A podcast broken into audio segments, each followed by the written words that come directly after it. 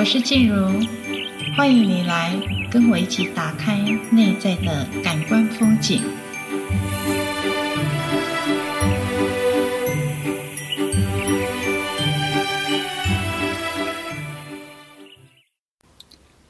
嗨，欢迎您收听《感官风景》。今天我们要来谈谈一个主题，感觉很难去分辨。慢慢听着，你就会去分辨哦，甚至你会有很强烈的感觉。好，那我们今天来谈的呢，就是一个掌控型的跟主导型的人。掌控型的人呢，听起来都很有压力哦。哇，这个人掌控很很会掌控别人，但是跟主导型的人在一起呢，你就会比较有放心、比较安心的感觉。感觉呢，有这样子的人，有这样的朋友在呢，你就不用太担心的。其实两者听起来类似，但是事实上是不一样的哦。因为啊，掌控型的人让人家听起来有点不自由、不开心。掌控型的人格呢，他总是会认为事情要在他的掌握当中完成啊，才叫做达成，才叫做完美。其实啊，他只是用一个单一的角度呢去看。而不是从一个大局的角度去看哦，单一的角度就是要符合我的条件、我的要求，站在他的立场去看整个事情。久而久之呢，他也没有办法接受别人的意见哦。那有一种气势凌人的气焰，那就会变成人人看到他就会想要逃，因为呢，如果没有照着他的剧本在走呢。这个掌控型的人，他的情绪就会变得很高涨，呃，或者是一直想要证明对方是错的，所以那个紧张的气氛里面呢、就是会有一种很紧绷的感觉，但又说不出哪里有问题哦。好，如果说这个掌控型的人呢、如果他的能力真的很好的话，别人也许可以忍他三分啦。但是哪一天他要是出了什么状况啊，需要别人配合他的时候呢，别人也会不客气的把平常在你身上受到的委屈，好，就会加倍奉还。那加倍奉还就是像落井下石喽。所以呢，身边的人啊，他都会纷纷走避，好，就是尽量不要跟这种人一起共事。但生活中确实是有这样的人啊，有一些人因为事业有成就，或者是你在公司里面的业绩也都不错，他晋升的也蛮快的哦，久久之就忘形了。所以他与人相处的时候呢，都会以我为尊，哈，都把别人看得好小哦，奇小无比。那其实长期下来，他就会比较不懂得尊重别人。那为什么会变得如此的势利呢？因为这样的人平常比较用头脑在算计，也就是说他是比较有目的型的人。那符合自己最大的利益，有时候利益也不一定只是钱哦，也许是你符合他对他而言呐、也许你只是符合他的啊最省时啊、最省力呀、啊，好等等的这些。对他而言是最有利的，因为呢，他是属于比较事情导向的人，所以呢，每一个人都是他一个方便的棋子。所以，当他事情以事情为重的人，他就往忽略了人的存在，那他的掌控性就越来越大。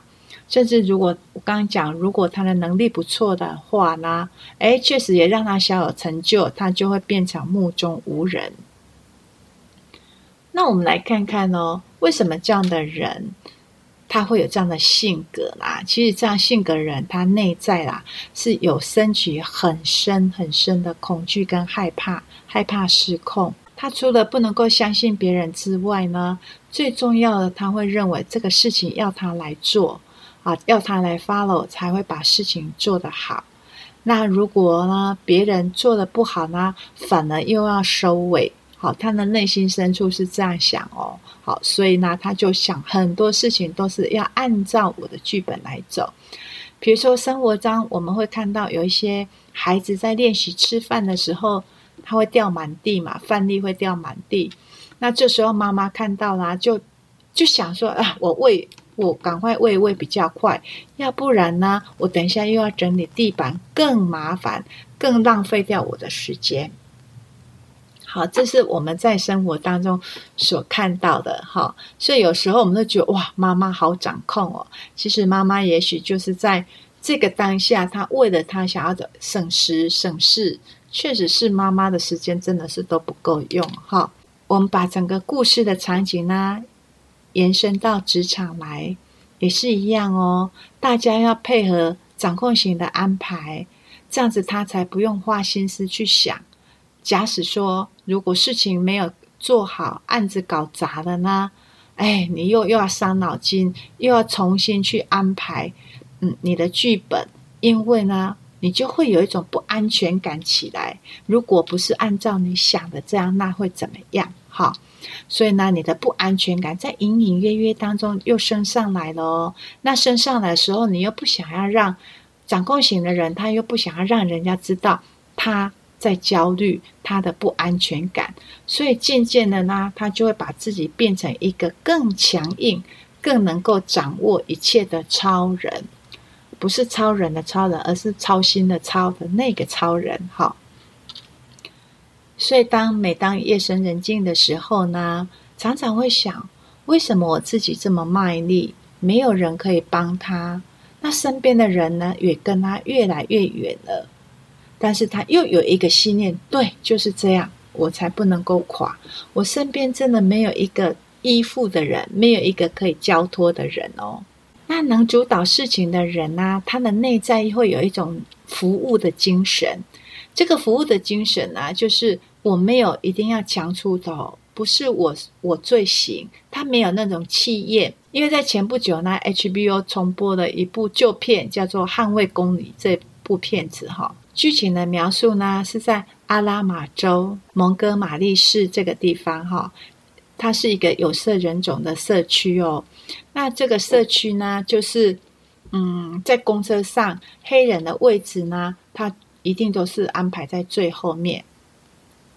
那如果说是黑人先上车啊，白人才上车呢？黑人看到白人，他是要起身让座的，因为黑人的位置呢，都只能在最后端哈。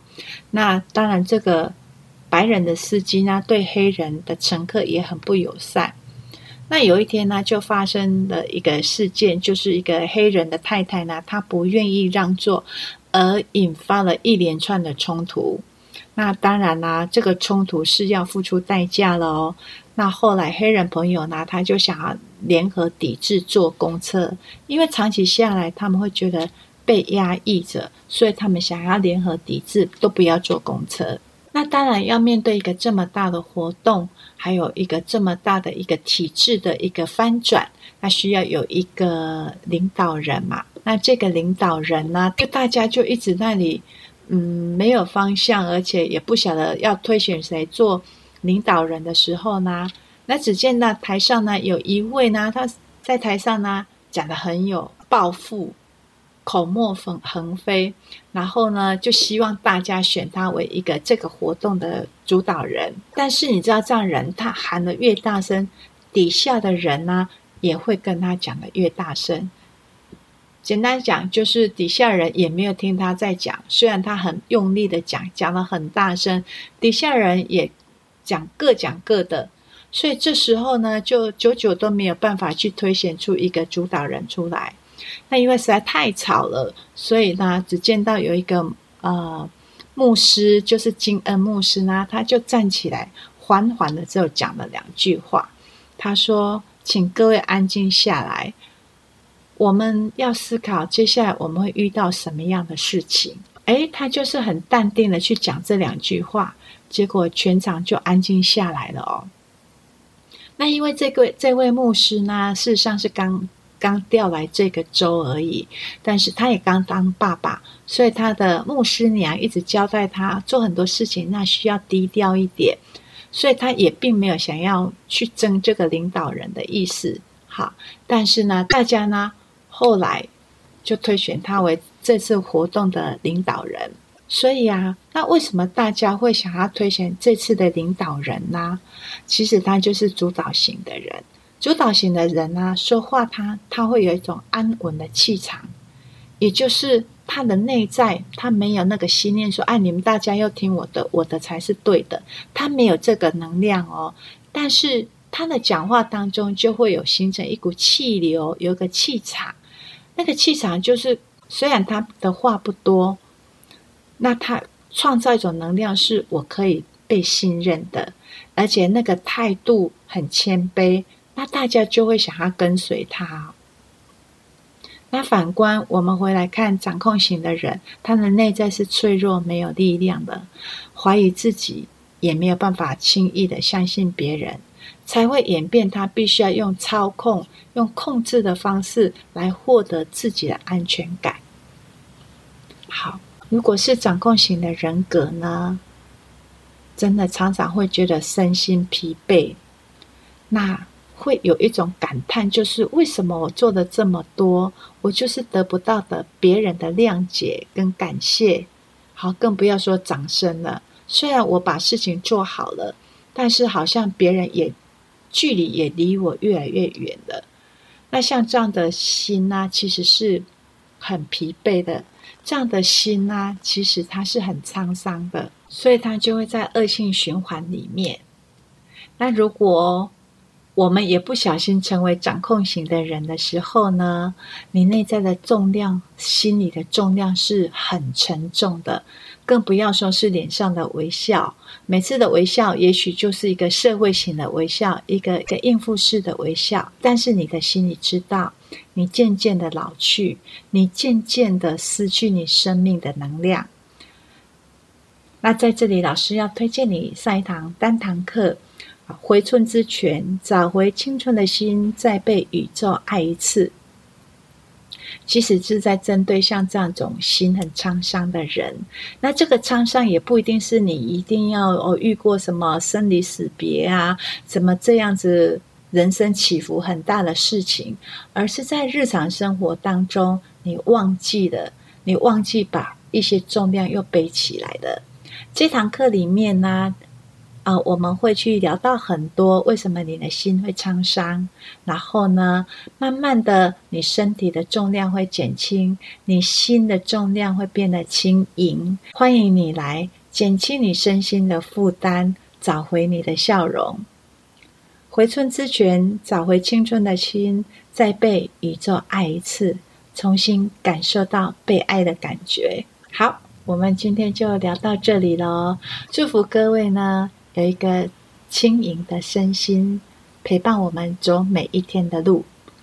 我们下次聊，拜拜。